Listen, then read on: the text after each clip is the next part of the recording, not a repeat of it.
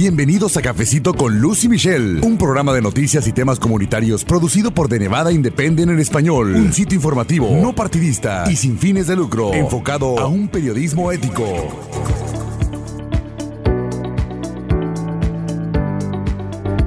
¿Qué tal amigos? Un gusto saludarles. Espero que hayan tenido una semana excelente y también que la semana que viene y el resto del año esté lleno de éxito para todos ustedes. Bienvenidos al episodio 103 de Cafecito con Lucy Michelle. Este es el podcast en español de The Nevada Independent. Visítenos en el internet, somos un sitio informativo con noticias que presentamos todos los días en nuestro idioma para todos ustedes. Yo soy Luz Gray, editora con The Nevada Independent en español y le mando un saludo también a la otra voz de este cafecito, mi colega Michelle Rindels. Ella es editora asociada y se encuentra en el norte de Nevada. Y bueno, vamos a iniciar este episodio directamente con las noticias, porque hace poco incorporamos aquí a Cafecito un nuevo segmento para todos ustedes con un resumen de algunas noticias que publicamos en The Nevada Independent en español. Y después de este segmento que se llama ¿Qué pasó en la semana? Le voy a presentar una entrevista que realicé con Lalo Montoya. Él es director político de la organización sin fines de lucro Make the Road Nevada y platiqué con él principalmente de temas relacionados con este año electoral tan importante importante aquí en los Estados Unidos, la participación de los latinos, qué está haciendo este grupo para motivarlos a involucrarse en este proceso tan importante. Y también hablamos acerca de dos temas relacionados con cuestiones migratorias. Uno de ellos es la llamada regla de carga pública, que también ya le hemos informado acerca de eso, pero bueno, hubo unos cambios recientes y abordé con él la perspectiva desde Nevada y lo que ellos están haciendo con la comunidad con respecto a este tema. Pero también le comento que nuestro invitado en este cafecito es beneficiario de la acción diferida para los llegados en la infancia o DACA, así que conversamos un poco de su experiencia, de los retos que jóvenes dreamers como él pues se enfrentan ante esta incertidumbre de lo que va a pasar con el programa, que se pueden anunciar cambios importantes desde hoy hasta eh, junio, más o menos se espera que se conozca una decisión de si este programa va a seguir adelante o definitivamente se va a cancelar. Y también hablamos de un tema importante importante para la comunidad puertorriqueña aquí en Las Vegas y mi invitado hizo referencia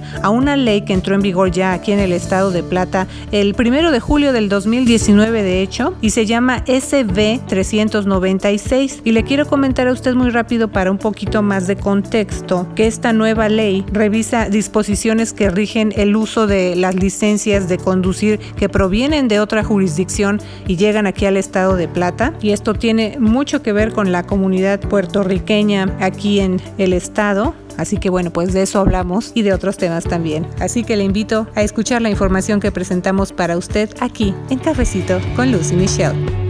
¿Qué pasó en la semana? Entérese de las noticias más trascendentes que publicamos en The Nevada Independent en español a través de este resumen semanal. Saludos, amigos de Cafecito con Luz y Michelle. Soy la reportera Jasmine Orozco Rodríguez. Este es su resumen de noticias que pasó en la semana. Superintendente del Distrito Escolar del Condado Clark dijo en su informe anual que tienen que cambiar las disparidades en la educación. El superintendente del Distrito Escolar del Condado Clark, Jesús Jara, dijo que el color de la piel de los estudiantes o el nivel de ingresos de sus familias no deben dictar las oportunidades educativas que están disponibles para ellos. Jara explicó durante su segundo informe anual de labores este 31 de enero que hay una distribución desigual de experiencias educativas que ofrecen oportunidades de crecimiento para estudiantes, como cursos de doble crédito, programas de educación técnica y profesional y cursos avanzados de orientación vocacional. Por ejemplo, mientras que una escuela del condado Clark tiene 16 de estos programas, otra tiene 44. El superintendente dijo que las oportunidades se presentan de forma diferente dependiendo del código postal en que viven los estudiantes y afirmó que eso tiene que cambiar. El superintendente también reconoció que hay varios estudiantes sobresalientes que viven en zonas de pobreza, por lo que se requieren más recursos para identificarlos y así proveer más equipamiento equidad a los niños en su educación. La solicitud de recursos para la educación ha sido centro de constantes debates en la legislatura estatal. Eso es un mensaje que el superintendente mandó de manera indirecta a los legisladores estatales que estuvieron presentes durante el informe que se llevó a cabo en Las Vegas. Pero los esfuerzos del distrito escolar para nivelar las oportunidades educativas han sido objeto de críticas, ya que hay quienes consideran que hay desigualdad racial en el rendimiento académico de alumnos de escuelas magnet y las escuelas zonificadas. Jara dijo que espera que la sesión legislativa del próximo año sea la mejor para la educación en el estado de Nevada. Problemas para reportar resultados causaron retraso en el caucus de Iowa, poniendo en duda el caucus de Nevada.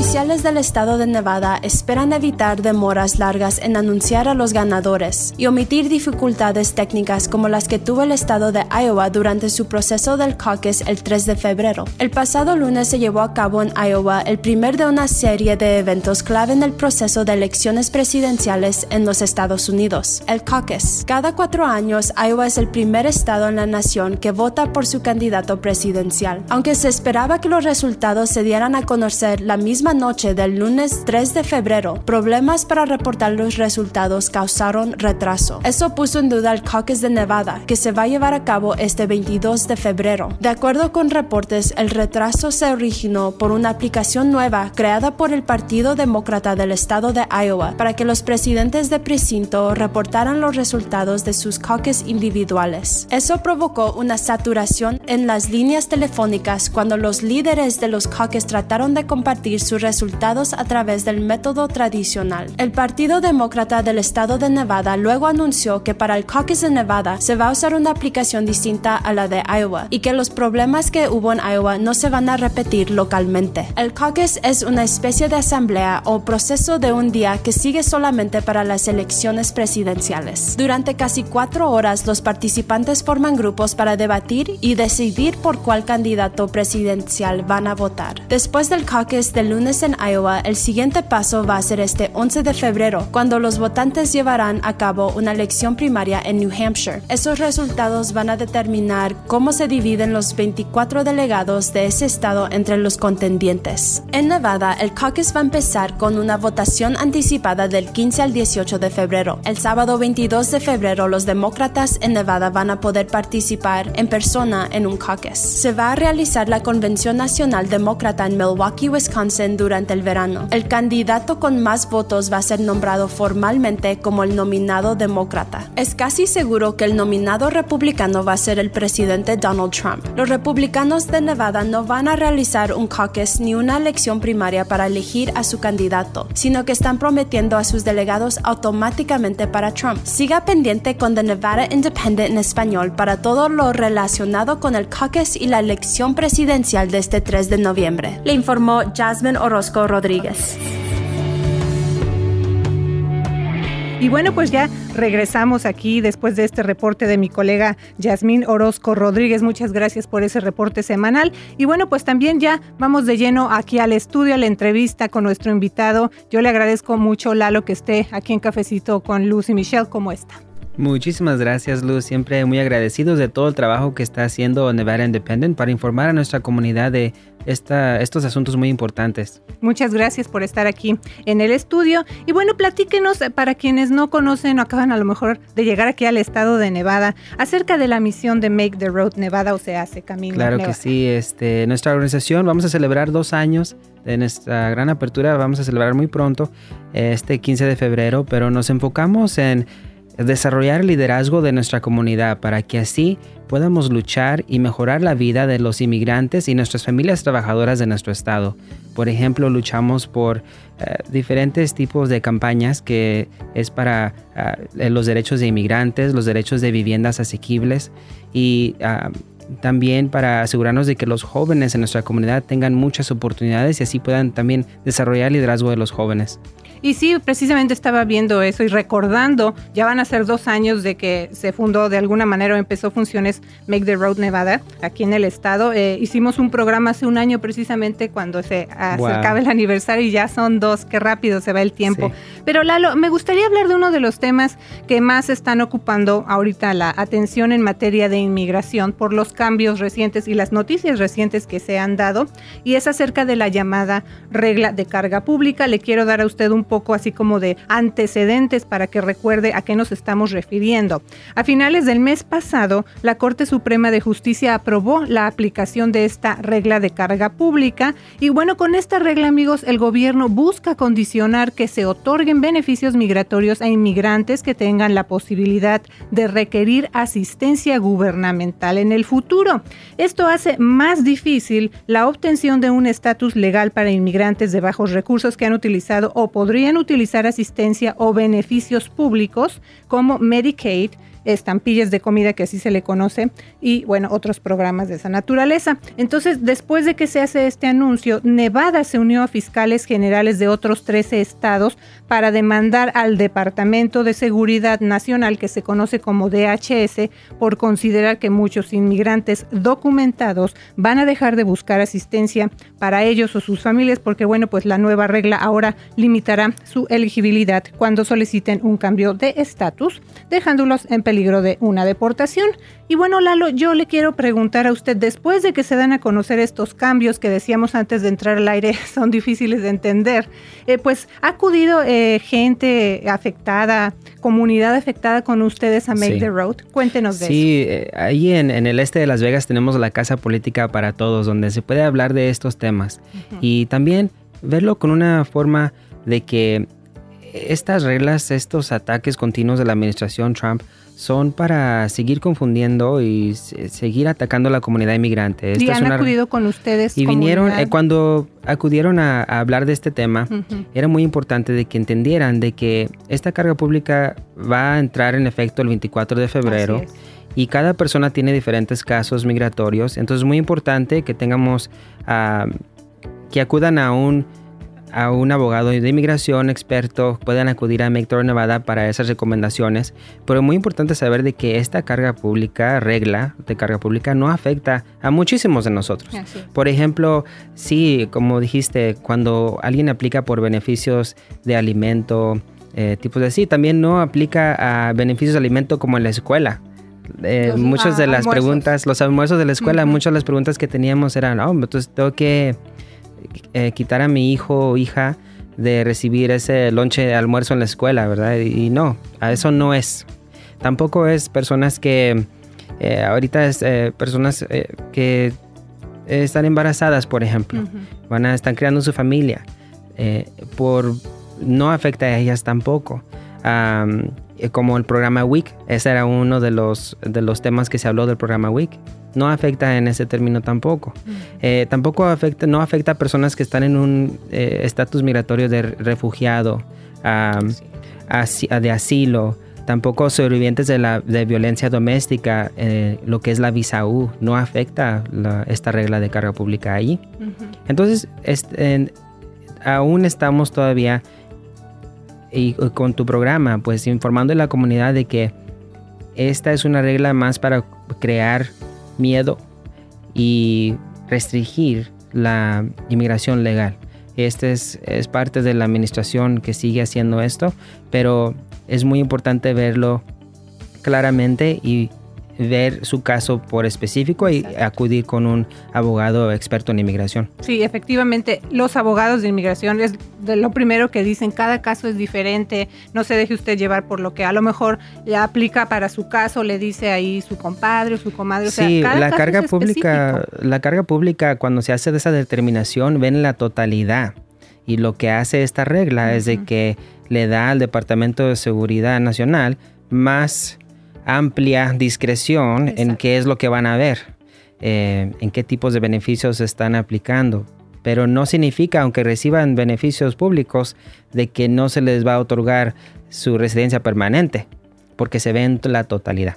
Así es. Eh, le preguntaba entonces si ha acudido parte de nuestra comunidad con ustedes para más aclaración de esta regla o que ya les sientan ellos que les está afectando. Sí, lo más importante es que ahorita eh, no, este, no eh, ah, terminen sus beneficios que ya están recibiendo, como en WIC o en, en los almuerzos de los niños, porque la confusión está causando ese tipo de acciones de sin saber la aclaración, pues el miedo causa de que estos beneficios que todos se merecen eh, para, para el bienestar de su familia, de que no vayan a tomar ese tipo de acciones sin antes consultar con un abogado. Así es. Pero Lalo, también quiero abordar otro tema, porque estaba eh, viendo precisamente su propia historia. Usted es beneficiario de la acción diferida para los llegados en la infancia, que conocemos como DACA. Sí, yo llegué a los dos añitos. Mi papá me trajo a los dos añitos. Y bueno, tiene 32 años ya. 33 los acabo de cumplir. Ah, Bien cumplidos. Feliz cumpleaños. y precisamente eh, por su propia experiencia, sabe usted los retos, los ha vivido, los entiende, que enfrentan otros jóvenes dreamers como usted. Y uno de esos retos es que a veces no alcanza el dinero, Lalo, para trámites importantes, específicamente la renovación de su DACA. Eh, y yo sé que Make the Road está ofreciendo o ofrece becas para que los beneficiarios de DACA pues renueven estos permisos. ¿Qué tienen que hacer los interesados para solicitar esas becas? Porque pues eh, es una cantidad significativa. Es, es, muy significativo porque cada dos años hay que ir reaplicando y con los ataques de esta administración, pues es actualmente es cada seis meses.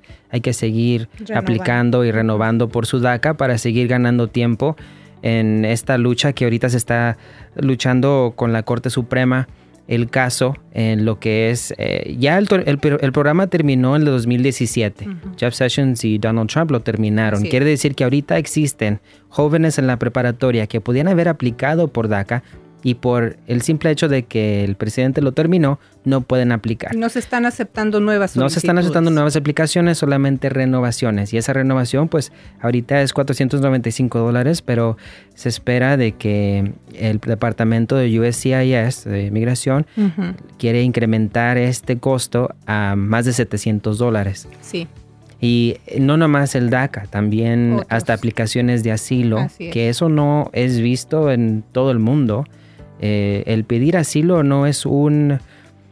Es, es, una, es una ley eh, internacional, de, que es un, es un derecho humano internacional, no es algo ilegal de hacer.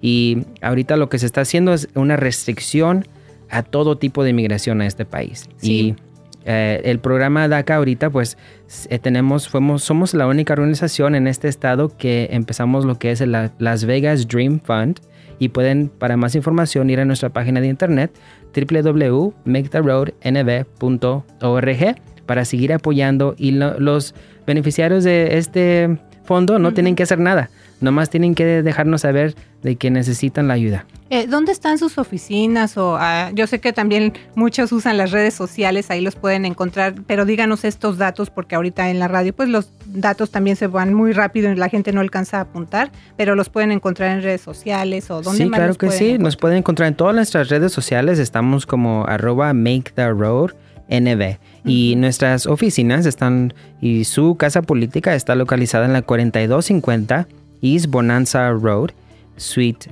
20. Y también tenemos, eh, desde luego, comunidad latina eh, en el norte de Nevada, áreas rurales también. Eh, ¿Ustedes visitan esas partes y llevan esta información al norte de Nevada u otras partes fuera de, fuera de Las Vegas? estamos aliados con otras organizaciones en diferentes partes del estado. Entonces, en cuanto a eso, pues ahorita no somos, no estamos en estas, no estamos en estas comunidades, pero sí estamos aliados con otras organizaciones sin fines de lucro allí, como hasta en, en Washoe County, allá en Reno. Eh, y también estamos en comunicación con otras comunidades. Pero pues claro, pueden acudir a nuestra oficina, eh, pueden mandarme a mí un correo electrónico y buscarnos en el internet y es la manera más fácil de que podamos brindarles ayuda. Así que es importante entonces reiterar que están disponibles estas becas para eh, beneficiarios de DACA que quieran renovar su permiso. Porque lo, más importante que les recalco a otros Dreamers como yo es de que el programa DACA nunca fue una solución permanente. El programa DACA siempre fue una curita a algo, a una herida muy grande que es un sistema de inmigración que está roto. No es una ley. Y no es una ley, es algo que puede cambiar año por año y se necesita una reforma de inmigración justa que trate a toda persona y inmigrante con dignidad para eso que pase, se tiene que hacer un movimiento y se tiene que mantener la gente informada. Exactamente. Porque no nomás somos nosotros aquí en Nevada. Tenemos a más de 22 mil nevadienses que viven con un recipiente de DACA. Solamente en la área de Las Vegas. Y eso, si el programa fuera a terminar, eso va a ser un impacto económico muy fuerte que, va a afectar a muchísimas personas. Entonces tenemos que recalcar de que el programa DACA nunca fue una solución permanente. Hay que seguir luchando y abogando por algo mejor. Sí, como usted dice, en su propio caso ya lleva años viviendo en este país y bueno, hemos estado también informando, siguiendo muy de cerca lo que pasa con DACA y se calcula, se estima que bueno, de aquí a junio se puede dar a conocer la decisión de qué va a pasar con ese programa, si el gobierno va a tener éxito en esa eh, búsqueda de terminar con el programa ya de manera definitiva, pero como digo, vamos a seguir informando de eso. Pero también he visto que Make the Road ha trabajado, ha estado trabajando muy de cerca con la comunidad de Puerto Rico. Sí, Platíquenos de eso, porque, por, qué decidieron específicamente trabajar con la comunidad de puertorriqueños? Bueno, no es que nosotros lo hayamos decidido, más de que nuestra comunidad, cuando pasó el huracán Irma, el huracán María, muchos de nuestras familias boricuas llegaron a este estado, llegaron a Las Vegas huyendo el desastre y nosotros tuvimos que eh, encontrar a Make That Road porque vieron un lugar a, nuestra, nuestra organización donde podrían abogar por lo que se necesitaba. Eh, FIMA no les estaban dando, las Cruz Roja no les estaban dando los beneficios que se merecían, asistencia que se merecían y tuvimos que informarle esto a nuestra senadora, a Cortés, senadora Cortés Masto, y pudo brindarles la, ayuda que se les necesitaba. Y después de allí nos dimos cuenta de que también no podían fácilmente obtener una licencia para conducir. Muchos de nuestras familias eh, que huyeron el huracán tenían que irse a otros estados como vecinos como Arizona para recibir una licencia allí y después transferirla aquí al estado de Nevada. ¿Qué estaba pasando aquí? El estado de aquí el departamento de motores y vehículos no estaba eh, eh, no estaba aprobando la licencia puertorriqueña y tampoco no estaban aprobando las licencias de territorios americanos que incluye la, ciudad de Washington, D.C. ¿Y cuál es el estatus de eso hasta ahorita que estamos haciendo este programa? Estas familias puertorriqueñas en, durante la sesión legislativa pudieron pasar una de las únicas legislaciones que fue aprobada unánimemente. En esta sesión que... En esta que acaba de pasar en 2019 pasó unánime SB 396 que le otorga fácilmente ahora pueden ah, obtener su licencia es reconocida su licencia de un territorio americano como Guam, las ah, Islas Vírgenes, eh, Washington DC y Puerto Rico. Y ahora ya pueden, por la, porque ellos abogaron, porque lucharon, hicieron de que llegara al escritorio del, gobernador Sisolak, la firmó y ahora ya a partir del de primero de julio del año pasado ya es fácil transferir su licencia de un territorio americano aquí en Nevada. Pues vamos a informar más también de esa ley en específico y eh, usted sabe también hemos estado eh, cubriendo la sesión legislativa desde hace, desde que empezó de Nevada Independent hace tres años, así que vamos a continuar con esa parte para la comunidad de habla hispana. Eh, Lalo, ¿cuáles son los planes de Make the Road Nevada para animar la participación latina en este año de elecciones? Estaba platicando con usted antes de empezar el programa este año. Siempre es importante todo lo que pasa en la comunidad, pero este año es crucial porque precisamente vienen las elecciones. Hemos estado usando un término explicándole a usted el caucus o el caucus, como le decimos en español, pero ¿qué es todo esto? Así que esa es mi pregunta. ¿Qué hace ahorita ya Make the Road para, pues, explicar estos temas y animar a la población a participar? La participación cívica es lo más importante que podemos hacer con o sin papeles, todos tenemos derechos en este país. Y lo que hacemos en Make the Road es eh, podemos hablar de estos temas en formas muy divertidas. Bailamos, nos la pasamos muy bien eh, y usamos nuestra cultura para poder explicar estos temas muy difíciles a veces de entender. Pero en nuestra oficina, pues como por ejemplo ayer eh, les hicimos un entrenamiento de cómo votar en las votaciones tempranas que empiezan el 15 de febrero hasta el 18, donde van a ser los días donde ustedes van a tener la oportunidad, las personas que pueden votar, de decidir, este es el candidato que yo quiero y es lo que voy a hacer. Entonces hicimos esos entrenamientos. Entonces ahorita ah, las reuniones son cada semana. Tenemos reuniones eh, los martes empezando a las seis y media, los miércoles a las seis, siempre hay comida y ahí es donde se hacen, hacemos entrenamientos y prácticas de cómo van a poder ir a votar y participar cívicamente en el caucus. ¿Esto lo hacen en español también? Todas nuestras reuniones siempre son en español y tras, ah, interpretadas al inglés simultáneamente. Y por ejemplo, si alguien dice, ok, el horario está bien porque es cuando yo salgo de trabajar, pero a lo mejor pues no tengo quien me cuide a los niños, los pueden llevar. O... Sí, también tenemos un espacio allí para los para nuestros hijos. Eh, tienen ahí también, no nomás van a estar ahí, eh, también van a estar aprendiendo mientras que están ahí los niños, pero sí tenemos un cuidado de niños a la misma vez porque estas reuniones por normal duran dos horas y este sí, los invitamos a todos a que vayan. También tenemos un comité de viviendas asequibles que ahorita se están reuniendo los viernes a la una de la tarde. ¿Y qué hacen en ese comité?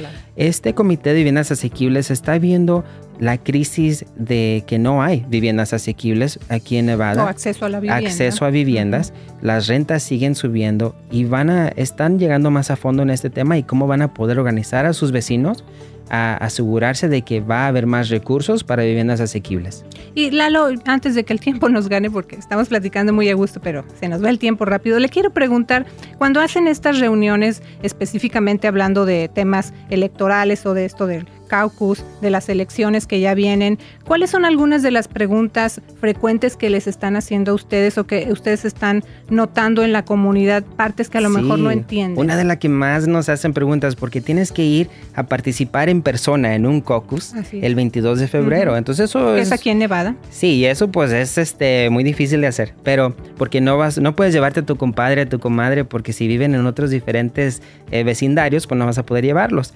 Pero una de las preguntas es que si tienen que ir solos y la respuesta es no. Puedes llevarte a tu dreamer favorito a que te ayude, puedes llevar a, un voluntario a que te ayude en el proceso. Eh, cuando ese eh, lo de no poder hablar inglés, a veces uno se siente que no, que no va a poder, pero sí, hay maneras de que vas a poder participar aunque no puedas hablar inglés. Y si alguien ahorita que está escuchando y nos está viendo en Facebook Live dice, ok, yo estoy interesada, interesado, eh, pues de qué, me voy a encontrar cuando yo vaya a una reunión de estas.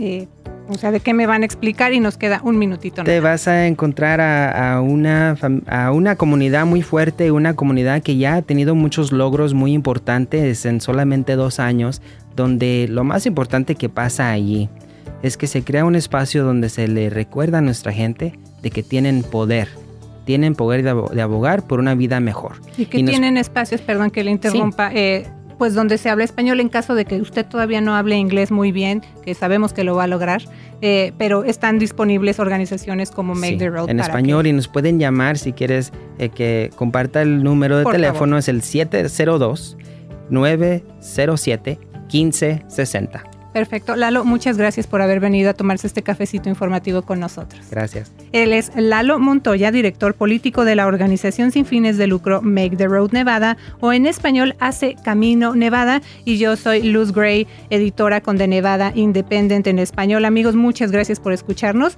Acuérdese usted el próximo sábado a las 10 de la mañana y el lunes versión podcast. Mi nombre es Luz Gray, editora con The Nevada Independent en español, nuestro estado, nuestras noticias, nuestra voz. Gracias por habernos acompañado a una emisión más de Cafecito con Luz y Michelle. Un programa de noticias y temas comunitarios producido por The Nevada Independent en español. Un sitio informativo, no partidista y sin fines de lucro, enfocado a un periodismo ético. ¿Quién es quién en la contienda por la presidencia de los Estados Unidos? The Nevada Independent en español presenta una guía básica con información de los candidatos a la presidencia de los Estados Unidos y sus propuestas. Seleccione a su candidato preferido y compare sus propuestas con las de otros candidatos. Todo en un solo sitio y completamente en español. The Nevada Independent en español. Nuestro estado, nuestras noticias, nuestra voz.